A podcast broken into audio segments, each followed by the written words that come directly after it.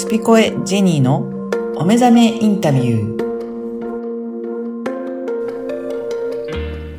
こんにちは、声ラボの岡田です。こんにちは、ジェニーです。ジェニーさん、今回もよろしくお願いしますよろしくお。願いします。今回はですね、あの、インタビューではなく、あの、ジェニーさんにいろいろお話をお伺いしていこうかなと思っております。はい。あの、今、あの、コースセッションとか、いろいろセッションだったり、リーディングとかされてるということなんですが、はい。どういった方が、うんやっぱりそういったご相談に来るのかなというところもちょっとお伺いしたんですけど、はいどんな方が多いですかね？えっ、と、まずは、うんまあ、占いとかが好きな方っていうのはあると思うんですね。で、もちろん、もう聞きたい、こう、自分の中の問題だったり、うん方向性とか、これから何が起きるんだろうとかっていう、ちょっと漠然とした、あの、方もいらっしゃいます。うん。あとは、まあ、あの、具体的なう仕事の方向性とか、あはい。これでいいんだろうかとか、うん。まあそういう人が多いですうんね、やっぱりね。うん。はい。そうですね。ん。だからそういった時に、まずどういったことをリーディングとかされるんですかね？えっ、と、リーディングはですね、だいたいうん。1時間か1時間半のお時間いただいてるんですけども、はい。その、えー30分以上は、うん。えーリーディングという前に、うん。その方の、あの、その、今行き着いている問題の背景を、まあ、知るっていうことと、例えば、あの、コミュニケーションとかお金とかね、うん。で、やっぱり最終的な、まあ、課題になってくるんですけれども、はい。この間もちょっと、あの、一人いらっしゃったのが、あの、お金がないからできないっていうことうん。だったんですよ。はい。で、じゃあお金がないから諦めるのもっていう話になって、うん。まあその、その、行き着いてる、その経過の話をしていくと、はい。実は、旦那さんに話してないっていう。おー、うんはい。旦那さんに話はもしかしたら応援してくれるかもしれませんようんっていう話じゃない。うんがあって、いや、こんな話しても必ず馬鹿にされるか、うん。あの、こあの、やめろって言われるから、うん話せないと。うん。っていうことは、あの、その人にとってお金がないわけじゃなくてですね、あの、旦那さんとのコミュニケーションが不足してるってことになるわけですよ。なるほど。じゃあ、本人が思っていたことと、うんうん実は課題は違うかもしれないっていうことがあるんですね。ことですよね。だか、ら、ちょっとこちらが質問していったときに、まあ、整理をしながらう、ん。問題の本質ってどこかなっていう。ところをまず、うん。あの、可能な限りうんお話ししていったときに、まあ、半分以上、うん。あの、その、質問してる間うにん解決するんですよへね。ーやっぱりそのあたりが、うん。自分一人だけだと、うんなかなかここだっていうふうに凝り固まってしまって、はい。もしかしたらそこから抜けられてないのかもしれないですね。うんうん結局その、自分でもう自問自答が同じ自問自答になってるので、ずーっとこうね、うんあの、穴の中に入りっぱなしになっていて、はいうんで、こちらが、まあ、こちらじゃなくても、結局、お友達と何か話してうんうんて、糸口が見つかるのと一緒で、はい。ただそういうセンシティブなことを友達に相談するのもちょっとねとか、そうですね。ねうん、なので、まあそういうところを、まあ占いだったら占いに行って、ちゃんと話すと。うん。まあ言う、みんなには言えないんだけど、みたいなこと、うんうっていうのを話していただいた、その先にあるものをちょっと私の方で引き出してからリーディングをするんですよ。なるほど。じゃあまずそこの整理するところ、うんうん本当に何が課題として、あるのかっていうところから、じゃあ始められるわけなんですそうね。ですね。うん。で、そこを明らかにした上で、やっとそ、あの、リーディングが始まるっていうことでそうですすねね。。結局、ご本人も、うんあ、なんだ、こんなところに問題があったっていうふうに分かって、うんそこをじゃあ聞きましょううんうん。っていうふうになると、そうします。うん。もちろんなりますし、うんもしそこを十分に知ってなくても、ここあの、ことの、あの、本質はここですねっていうリーディングの結果出るんで、うんで、であれば、まあ十分、あの、その、カウンセリングの時間をとって、はい。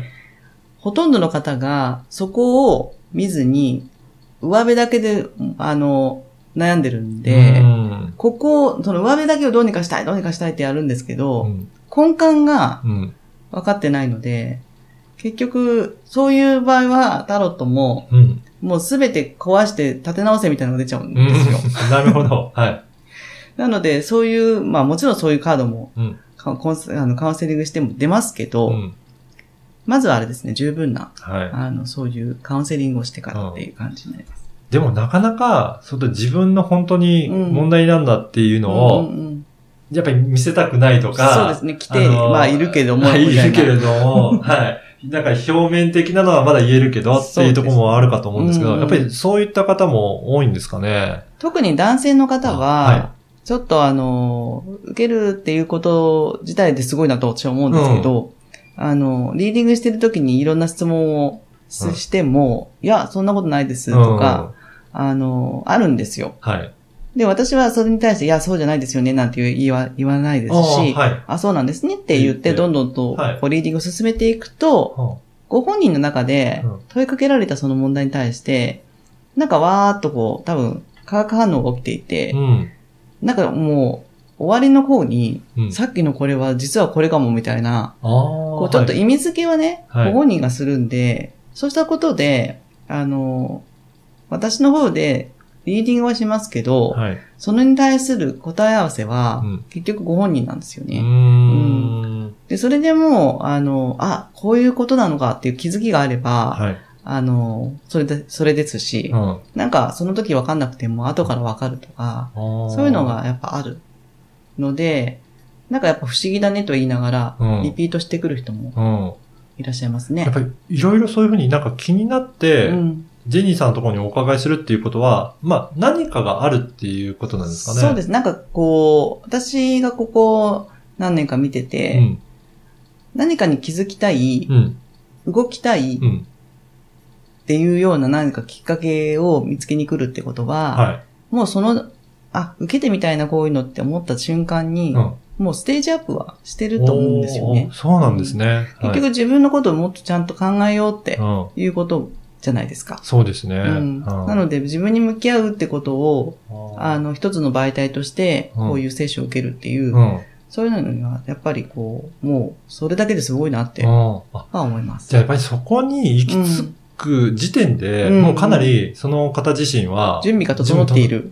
じゃあかなり聞く準備もできてるので、うんじゃあその状態でジェジンさんとこうお伺いすると、はいまあそこからいろいろまた化学反応が起こり、と、覚醒して、あの、またさんに夢生みのように、夢がそこで見つかってっていうような、うん、大きな変化が現れるっていうことですかとね。思います。ううんん。あの、まあ、6月から開始されたということなんですが、はいもうそのじ、そこからでも、はいもう、あの、何か大きな変化を得たような方もいらっしゃるんですかね。そうですね。うんあの、その梅見コースっていうのを、あの、受ける前に、一旦タロットを受けられて、はい。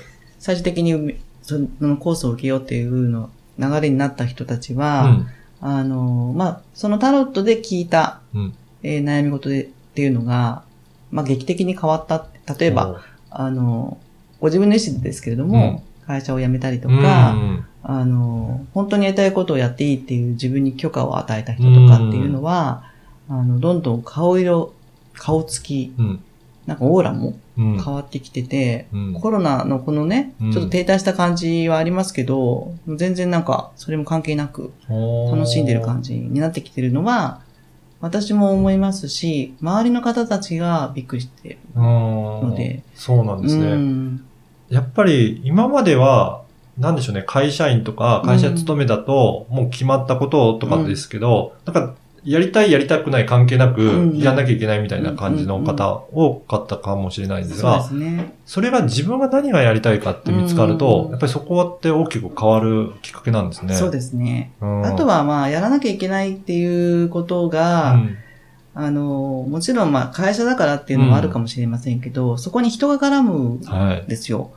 あの、あの人のためにだったらやりたいとか、うんこの人たちに迷惑かけちゃいけないとあか、ーありますね。そこになるうんと厄介で、うん。なんか自分が迷惑かけたくないっていうところを、結局自分を殺してう、ん。あの、人には頑張るうん。ってなっていくと、もちろん疲れますし、疲れすぎて判断がなくなっていき、うん最終的には体が動かなくなっちゃったりとうか、ん。そういうことになるんで、うん。でもその前にやっぱ悲鳴は自分で上げてきますよね。はいうんうん。周りも気づきますし。そうですね。そういう風になったらうん大きく変わりますから、やっはい。ぱりそうなったら、まあ、な、なる前なのか、なってからかはわからないんですけど、やっぱりちょっと、その変わらなきゃっていうきっかけの時にちょっとでも相談していただくと、ねなんかそこのきっかけにはなるということですかねなると。思います。ううんん。あのーそうですね。今、その、10分リーディングとか、なんかそういったリーディングのこともお話しいただきましたけど、はい。その、コースのセッションですね。はい。これっていうのは、はい。じゃあ、えっ、と、どういった流れで、はい。えー今されてるのか、ちょっと簡単にその、はい。おご紹介いただけるでしょうか？はい。えっ、と、お目覚めセッションの、えっ、と、6回コースっていうのがありまして、これはまず、あの、生年月日、うん。お名前、うん。まあ女性の場合はもう結婚されて、あの、はい名字変わったりとかしますけど、そこも含め、うん。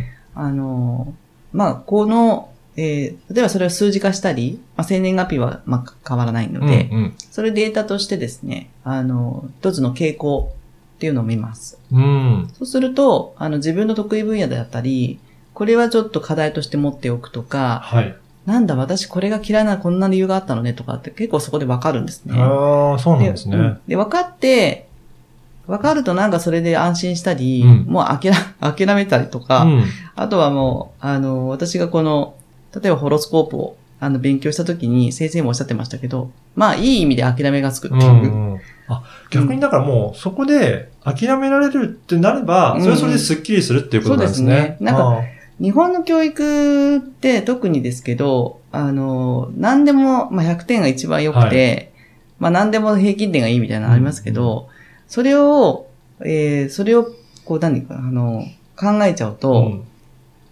自分の得意な分野はできるから良くて、うん不得意なところに一生懸命時間とお金を使うっていう、なんか傾向があると思うんですね。それ、大きいですよね。はい。そうすると、面白くもないのに、それが、をやってる時間ってもったいなくないかなって、って思うんですよ。そう、逆、そうなんですよね。うんあの、苦手なことを克服するには結構時間もかかるし、うんあんまり好きじゃないけど、それを長くやんなきゃいけなくなるか克服した後に何があるんだみたいな。そうですね。頑張った自分ななのかなでも、そうじゃなくくて、じゃあそのお金と時間をうんもっとた、その得意なものに注いで、得意をもっと大きく得意にして、はい。それがもしかしたらその仕事のお仕事になるかもしれないですし、そういうふうな、あの、風潮になってないじゃないですか。うん、なってないですね。なので、やっぱりみんな、なんかまんべんなくみんなと同じようなことをやんなきゃいけないって思ってるから、もちろん歪みが出る、出るわけで、だったらもうホロスコープ見て、あなたはこれが得意なんですよと。で、ここはもうこういうことだから、あの、そうなっちゃいますみたいなところもあるんですよね。あの、苦手な分野とか。そしたら、ああ、そうなんだ。やっぱそうねって。だそこは諦めて、あの、得意な方にこうどんどんどんどんこう時間と、うん。あの、お金を費やしていったときに、すべてがこう、自分の中では、あの、平均、バランスが取れるわけですよね。うんうんうんだからそういうのが分かれば。うんはい。いいし、そこからですよね。まずそこから、うんっていうの、が、まず夢、そこに何が、どんなやりたいことがありましたか。うん。もちろんあったはずなので、うん。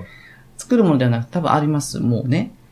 で、それを見つけます。で、その後に、じゃあそれをどうやって産み、産んでいくタイミングとか、うん。産むためになんかどういう準備をしなきゃいけないのかとか、っうん。ていうのはその人その人のうん。特徴がありますから、それも、あの、いろんな、えーワークをして、うん。例えば、えー過去の自分に戻って、こんなことが昔あったな、こういうことがあったから私ここからこうなってったね、みたいなな。ことをやったりして、えー見ていくと、意外と面白いですよね。自分がねこういう風なところ、環境に育ったからこうなってるだけの話で、うんうんあ、そうだったらこうなっちゃうよねっていう考え方もあって。ただもう、じゃあそうじゃなくて今の時代を生きるには、うん。それは必要かどうかっていうのも、そこで一緒にワークで考えたり、うん。うん。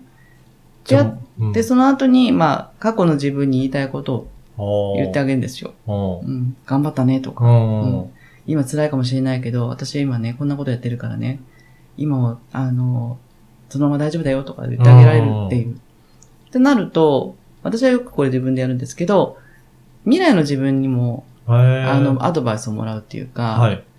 で、私今53ですけど、例えば20年後の自分がう73うん。の自分が今の私何言ってくれるかって言ったら、うんもう開口一番、んあなたは若いんだから、うん。もっといっぱいできるわよってなんか言うと思うんですよね。はい、はい。でそんなのをなんか、あの、受け取れれば自分から自分にアドバイスをもらって、そうだよねって言ってなんかできるって。いうこととか、そかそうんな我慢しすぎなくていいからね、休みなさいとか言ってくれるかもしれないから、うんその時休むとか。そういうののやワークをちょっとやるんですよ。うんうん。そうするとそれがちょっとあの自分の中で習慣化したらう、ん。すでに自分の中で自分をコンコンあのコンサルティングするみたいな、うんカウンセリングしてあげるみたいな、それができるようになってくるってできることですね。と楽うん。ですよね。そうですね。やりたい、本当にそれやりたいんですかって自分に聞かせて、いや、やりたくないって言ったら、うん。